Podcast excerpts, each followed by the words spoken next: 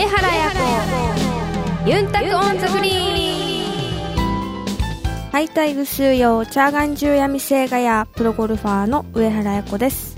皆さんこんにちは。神田邦弘です。この番組はプロゴルファーとして活動する私上原彩子が週替わりでゴルフトークやゴルフ以外の活動報告さらには気になることプライベートなことなどさまざまな話題をユンタクしながらお届けする番組です皆さんからのメッセージもお待ちしています。メールアドレスはユンタクアットマークあやこハイフン上原ドットコムまでお寄せください。さあお知らせの後はあなたの上達の手助けをするユンタクアドバイスのコーナーです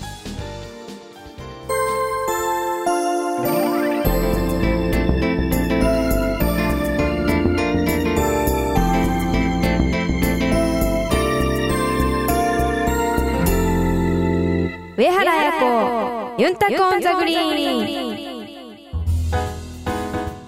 ユンタクアドバイス。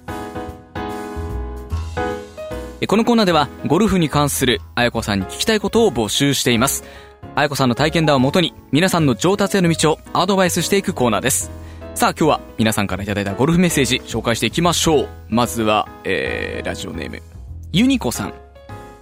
あやこさん、かんなさん、はじめまして。いつも楽しく聞いています。ロングパットが苦手です。強く打とうと思うと、ストロークがふらつき、思うような転がり方になりません。トレーニング方法や気をつけるべきポイントなどがあれば教えてください。あやこさん、パット。はいしかもロングパット。ロングパットまあ、得意っていう方はなかなか少ないと思うんですけれども、ねはい。ロングパットが苦手な方、どういうアドバイスを？コースにあるグリーンがあるじゃないですか、はい、はい。うん。でそこで例えば10歩とかを、こうティーを刺してそこに上りの 10m 下りの 10m って同じとこを行ったり来たりするんですよほうほうほう。でそれでちょっとこう距離感をつかむうん。やっぱインパクトでパンチが入ってしまうと距離感が作りづらいので、うんそういうインパクトでのこう調整をなくすっていうのを心がけて、まあ、ストロークできたらいいのかなと思いますけど。やっぱりそこだけこう強くこうパチンと当てちゃうとパットって難しいんですよね、はい。自分のこのリズムではい。打てるような形に持っていかなきゃいけない。そして先ほどおっしゃったその上り下りのはい。1 0ルずつ、はい、なるほどね。これは確かにいい感覚をつかむ練習になるかもしれませんね、うん、まあ、ロングパットなかなか難しいんですけどまあもうどんなにね大きく打っても1打。パターでも1打ですからね。はい。ぜひ、えーユニコさん参考にしていただきたいと思いますさあ続いてはこちらはラジオレーム、えーリノンさんあやこさん、かんなさん、こんにちは。アイアンとえーユーティリティはほぼまっすぐ行くんですが、なぜかドライバーだけ極端なフェードになります。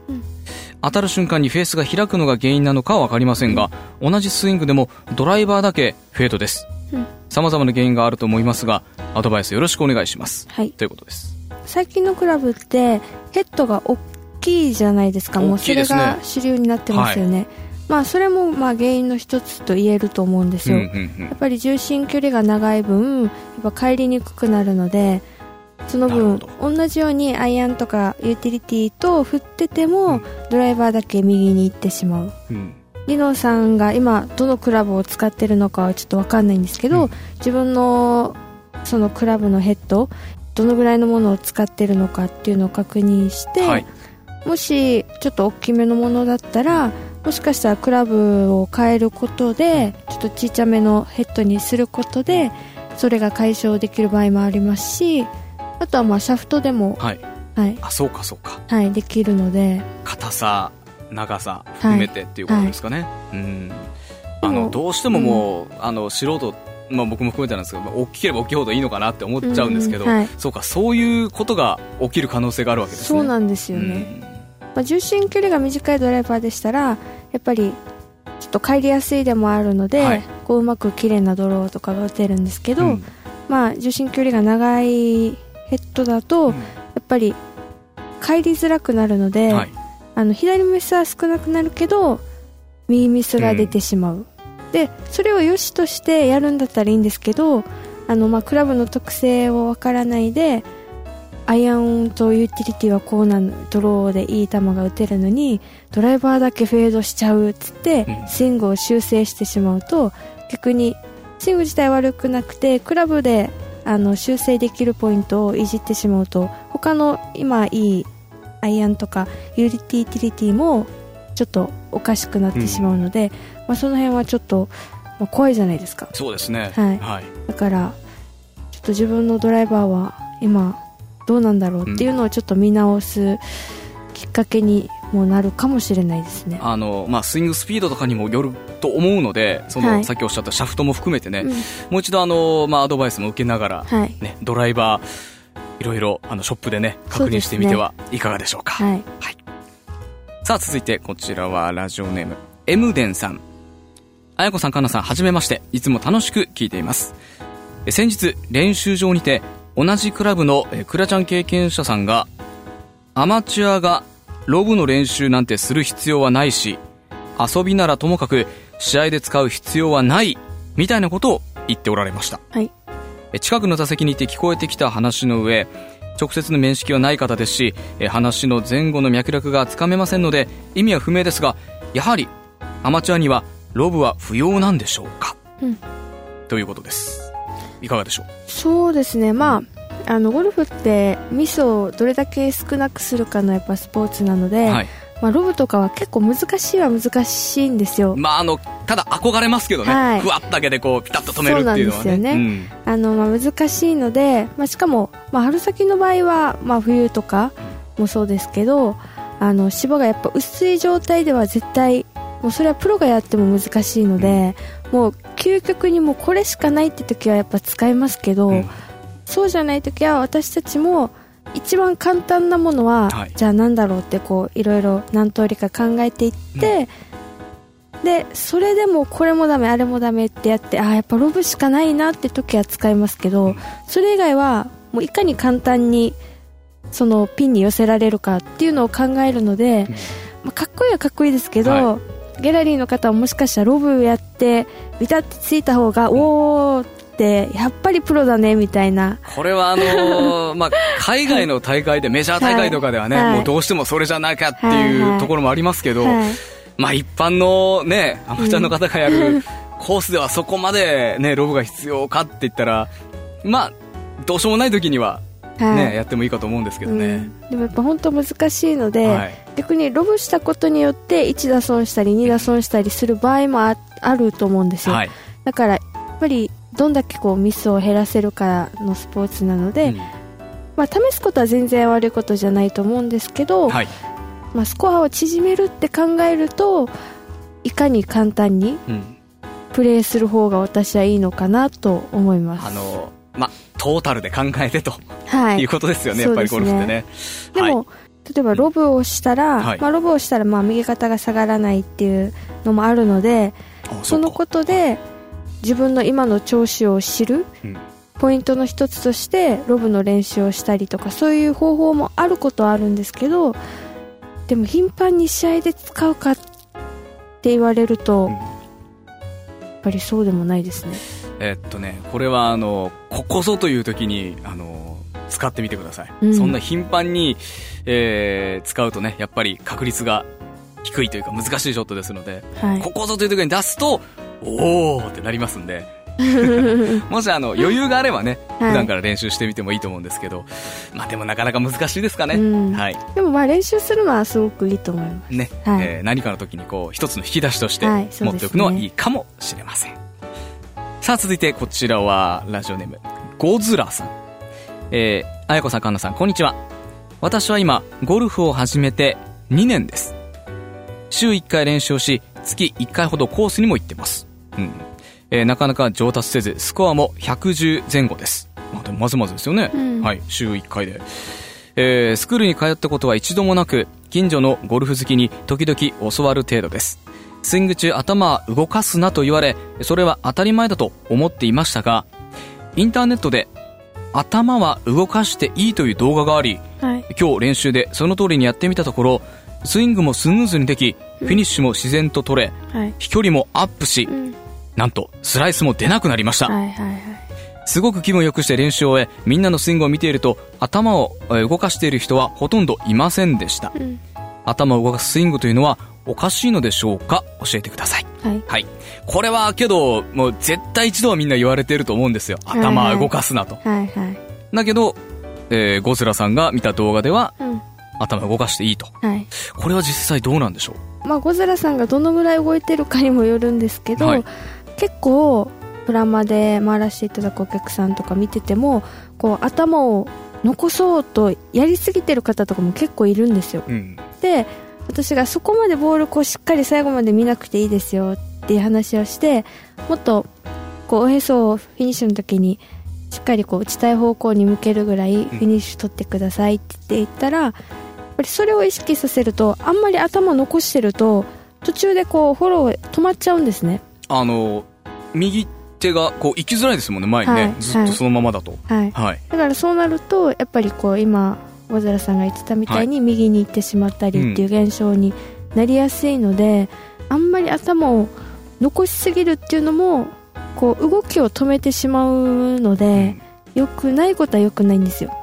ただこう、一般的にうん。やっぱり言われますよね。頭を動かすな言われますね。これはどういうことでその頭を動かすなってことが言われてるんですか？やっぱり上下動をしてしまうと、はい。あの打点も狂いやすいですし、あのダフったりトップするの原因にもなることはなるんですけど、はい。だけどまあ残しすぎてもうん。ということはそのうん。インパクトまではやはりそのまま動かさない方がいいということですよね、いいんですけど、うん。よく言われることだから、はい。過剰に多分されてると思うんですね。もうけどもうもう本当に多分真面目な方なんでしょうね。はい。もう絶対動かさない方いますもんね レンジとかでもね。はいはいはい。はいはい。だからやっぱりあのスイングって自分がやっぱ気持ちいいって思うスイングじゃないと体にも負担がきますし、うん。こう動きの制限をしてしまうのでやっぱり振ってて自分が素振りとかって結構気持ちよく振れるじゃないですか。そうです。自然なスイングですよね、はい、うん。どこにもなんていうんですか力感が入ってなくて、邪魔してないうんクラブが気持ちいいところを通るみたいな、やっぱそういうのがやっぱ大事だと思うので頭を止めることでどこかに緊張が走ったりとかしますよね。なるほど。あ絶対けどそう保とうと思って力は入りますよね、はい。うん。だからそれが逆に逆効果になってしまう場合もあるので、まあ、すごく動いてる人はやっぱりそういう意識を持たないとダメなのかもしれないですけど、はい。まあ、見てないんでちょっとはっきりは言えないですけどやっぱり何事も結構変える時って大げさにやらないとできないじゃないですか、うんうん。だからもしかしたら初めはそのゴズラさんもあのすごく動きすぎてて、うん。それをずっとやり続けることで今度はこう止まりすぎてる傾向になってるかもしれないですね。行き過ぎみたいな。あなるほどなるほど、はい。どうしてもそのまあ大げさにというかね、はいはい。ある程度そういうふうに、まあ、試してみてる部分はあると思うんですけど、うん。ということはあのーまあやりすぎずにはい。ある程度そのね止めすぎずに自然なスイングでというはい。ことでそうですね。やってみていいのかなとはい。いうことですね、あのー確かに不自然ですからね。スイング的にも頭がずっと同じ位置っていうのはまあ短いショットでもねやっぱりある程度はそのインパクト後はねはい。多少前はねうん。向いてもいいのかなという感じです、ぜひ試してみてまた感想お待ちしています、えー続いてこちらはラジオネームパールさん。あやこちゃんかんなさんこんにちは、えーゴルフ歴20年の50代の女性です。少し前に肩を痛めそれでもゴルフを続けていたので変なスイングになりただいま出直しレッスン中です。あらそうですか。えー練習場ではコーチの言われる通りバックスイングでは右に体重が乗り左に体重移動しながらボールを打ち最後は左に体重が乗せて打てるのですがどうもコースに出るとえコア後はガチガチの体になり腕だけでボールに当ててしまいます。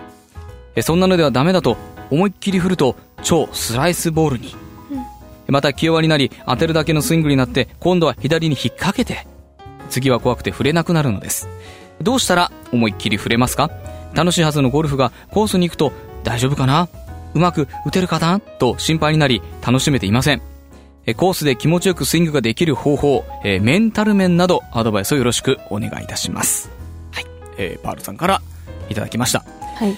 えーまずは肩を痛めてしまったと、うん。うん、それで変なスイングになっちゃった。うん。これはあのーやっぱり怪我がちゃんと治ってない段階で続けると変な癖がついちゃうってことはありますか？ありますね、うん。やっぱりどうしてもかばっって打ってしまうのでちょっと今までとこう体の状態がいい時とは違う動きに体がなってしまう、うん。でそれで、まあ、悪い方向に行ってしまうっていうのはあるのでやっぱり一番はしっかり怪我を治しての方が、まあ、いいことはいいですね。すね。あのー誰しもねあの好きで怪我をする人はいないと思いますので、うん。ですぐやりたい気持ちもわかるんですけどね。あのー今おっしゃった通り変な癖がついたりしたらまたそれはそれでマイナスなのでまずはしっかり直してうんというところが一つだと思うんですが、はいただ、えーパールさんそれでも続けていて、うん今出直しレッスン中だということですで、えー練習場ではうまく打てるはいだけど、えーコースに行くとうまく打てない。これはあの皆さん同じだと思います。で、えー特にパールさんが言うのが、えーまず大丈夫かな？うまく打てるのかなと。不安になり楽しめていませんと。うんうん。あのー腕だけでボールに当ててしまう。はいどうしても体がガチガチになっているとうんいうことです。なので、気持ちよくスイングできる方法をうん教えてくださいということです。やっぱりせっかくコースに行くのでなんていうんですか不安で楽しめてないっていうのはすごく残念じゃないですか、だから自分のこのショットとかにそんなにこだわらないで、まあ、例えばですけど、うんまあ、今日はちょっとリズムを一日意識してみようってことでああ、なるほど、んなに、まあ、ミスが出てうん出た後とかでもリズムだけを意識するっつって、それができた自分を褒める。ほうほうほう。やっぱりアマチュアの方って結構右に行ったらあ今もしかして、まあ、右行くから、まあ、起き上がり早いのかなって感じで、はい起き上がりを意識してみようって起き上がりを意識して今度左行ったらあ今度上がこう上体からこうかぶって入ってるのかなとか、うんいろんなことを多分ラウンド中に考えると思うんですよ。考えます。ものすごく考えます。はい、何が悪かったのかなってすぐ考えますけど、はいはいそうかでも考えても次に進まなきゃいけないですもんね、はい、例えば一つのことだけをテーマに置いてスタートをしてそれをやりきるってすごくやっぱ大事じゃないですか、やっうんぱりプロでも考えてる人いないと思うんですよ。こう打つたんびに。あのあ今の右行ったから自分のスイングこうだったかなって修正してやるとか。はい。は多分、まあ、私の場合はないんですけどでもラウンド中にはうん。はいだからその日に合わその日の自分の調子に合わせてゴルフを組み立てていくって感じなので、うん結構初めにじゃあ今日はリズムを意識しようってスタートしたとしても18ホールの最後終わるまでそれを意識しきれてるかって言ったら多分ほとんどのアマチュアの人ができてないと思うんですね。あのーその時は思うんですけど、はい。そうですね。もう次のホール行ったら結構忘れてたりしますね。そうですよね。続けてずっとっていうのはなかなかないですね思い返してみると、はい。うん。だからないと思うんですね、はい。だからそれをちょっとポイントに置いてやってみる。うん。でそれで自分を評価する。なるほど。っていう風にしたらやっぱりラウンドしててもあ今のできてたっつって。まあ結果にはそんなにこだわらず、ん。あでも結果はこうだったけど今のはすごく自分でリズム意識できてた。そういう自分を褒める。うんっていう感じで18ホール。やっぱ18ホールそれをやりきるっていうのは本当にすごいことだと思うので。そうですね。あのーもうあ後で聞こうと思ってた。メンタル面も聞こうと思ってたんですけど、はい。それももう2つ合わせてですよね。ね。スイングできる方法とメンタル面と、はい。18ホール確かに続けるってすごく精神的にもはい。強くないとできないと思います、だからそれをちょっと試してもらいたいなと思いまうんなるほど。すはい。あやこさんがうん。例えばその試合中でもちょっとこうなんかおかしいなと思った時にそのメンタル面っていうのはどういう方向に持っていくんですか？そうですね、まあ、楽しいことを考えますね。私は歌が好きなんで、はい。歌を歌ったり。試合中に？はい。試合中に、はい。へえこれはあの頭の中でですよね実際に声出すあ口にも出してあ声に出すんですか、ひょっとしたらじゃああの試合中、あやこさんと一緒にこうずっとそばに回ってたら、はいあやこさんの歌声が聞けるかもしれないですね。そういうこともあるかもしれないあですね。でも言われました他の選手になんかずっと歌聞こえると思ったら「あやこちゃん歌ってたの?」ってあ、そうなんですか？うんへえ。あ、けどそれも、じゃあ一つのそのリズムをつかむ方法なんですか、だったり、はい。あとはまあ私たちの場合プロゴルファーとしてこうキャディーさんとかがいるじゃないですか。はい。あのプロキャディーさんがいるのでプロキャディーさんとうまく話をしながら、こう気分転換したりとか、そういう方法もありますし。あのーこれ今聞いてる方も気になったと思うんですけどちょっと戻りますが何歌うんですか？えー、何ですかね、はいえ鼻歌なんですか？それともちゃんとした曲？あ好きな曲を？鼻歌の場合もあるし、はい。ちゃんとしたあの歌詞がついてるはい。歌でももありますし、はい。あの なんかよろしければ何歌ったりするんですか？何ですかね、まあ好きな歌手とか好きな曲ってきっと皆さんもあると思うんですけど、はい。うん。あでも夏川りみさんの歌とかも歌いますし。へ加藤ミリヤさんとか伊藤優奈さんとかの歌もありますしー完全に今風ですね。あとは博士さんの曲もあります、あ曲？はい。あそうか。あの曲を口ずさんで。へはい。えちょっと話ずれますけど、はい。カラオケとか行ったりもします？カラオケははい。好きですけど、はい。あんまり行けてないです。まあ確かにね。あのお忙しいと思うんですけど、はい。1年に2回行けたらいいかなぐらい。に行った時もはい、今おっしゃったようなうん、アーティストの曲を歌われるんですか？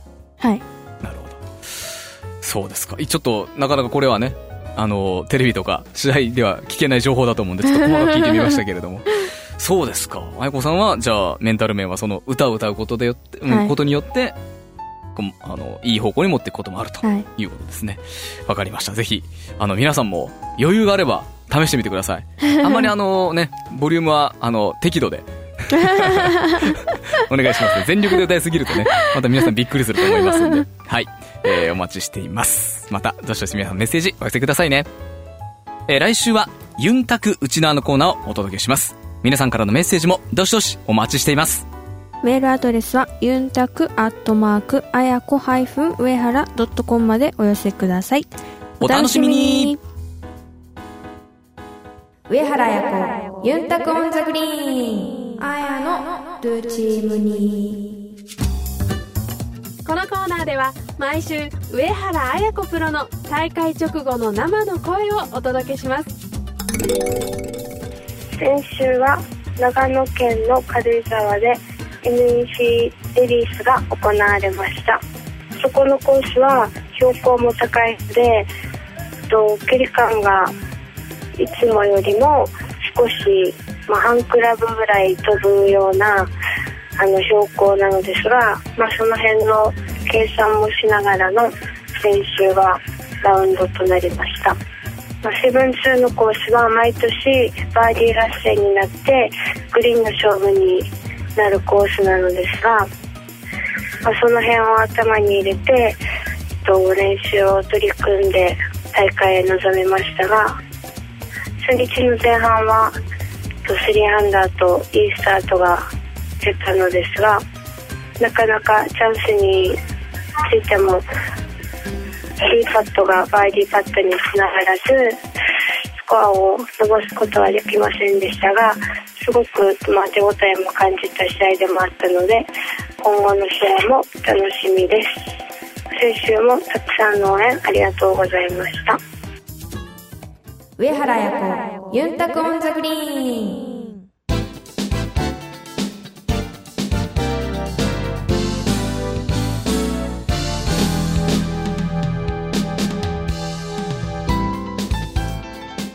お届けしました。上原彩子ユンタコンザグリーン。